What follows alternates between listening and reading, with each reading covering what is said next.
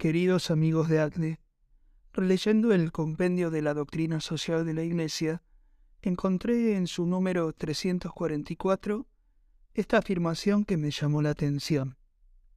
El papel del empresario y del dirigente revisten una importancia central desde el punto de vista social, porque se sitúan en el corazón de la red de vínculos técnicos, comerciales, financieros y culturales que caracterizan la moderna realidad de la empresa.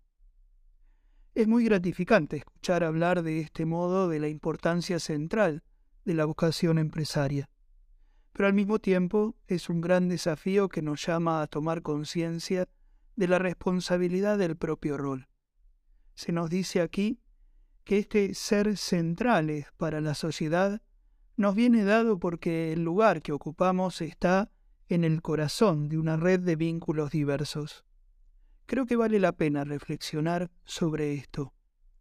En primer lugar, el estar en el corazón nos revela que somos parte de un cuerpo mucho más grande que nosotros mismos, y nos ayuda a apartarnos de la soberbia autorreferencial que a veces puede aislarnos.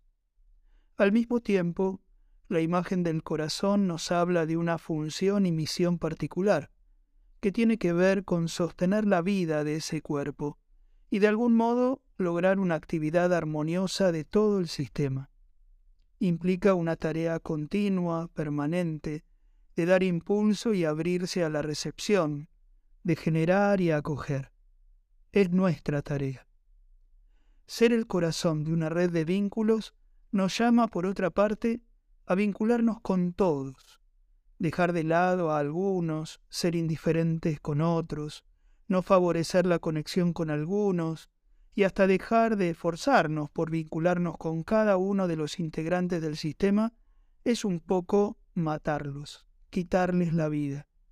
Es justo lo contrario a lo que el Señor que nos ha confiado esta tarea espera de nosotros.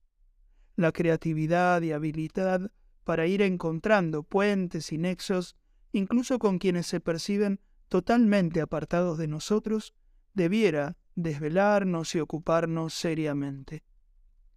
La finalidad del tejido de esta red supera ampliamente la de obtener ganancias, tanto como las cosas eternas lo hacen con las que son sólo del mundo. Nos lleva a una perspectiva de nuestro quehacer cotidiano que nos eleva en nuestra dignidad, porque nos centra en cada persona y en cada familia con la que nos vinculamos, y a las que ayudamos a vincularse entre sí en su búsqueda de bienestar y desarrollo. Velar por la salud de las relaciones nos hace gestores de comunión, constructores del reino. Los aspectos económicos y financieros, técnicos o culturales se hacen medios, ámbitos donde se despliegan los valores de la verdad, la justicia y la libertad.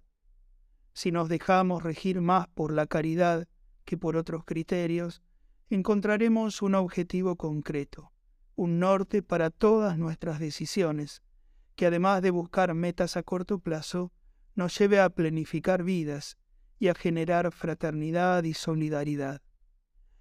En un mundo lleno de redes, pero cada vez más despersonalizado, tenemos la tarea de humanizar los vínculos, de facilitar los encuentros, de generar diálogos sinceros la centralidad de la persona que la doctrina social de la Iglesia nos propone es muy difícil de alcanzar si no hay quienes se ocupen de asumir esta responsabilidad, sin dejarse distraer ni excusarse en caminos ajenos al Evangelio a los que nos somete nuestra sociedad.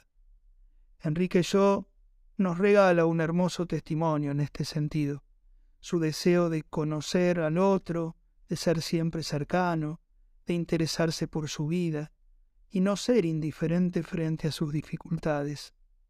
Vale la pena revisar nuestro propio modo de actuar y preguntarnos si somos ese corazón que late generando vínculos de amistad y fraternidad y sin excusarse detrás de las funciones empresariales va facilitando la construcción de redes a su alrededor. Que el Espíritu de Dios los haga impulsores de una comunión más profunda entre todos sus hermanos. Que Dios los bendiga y los acompañe.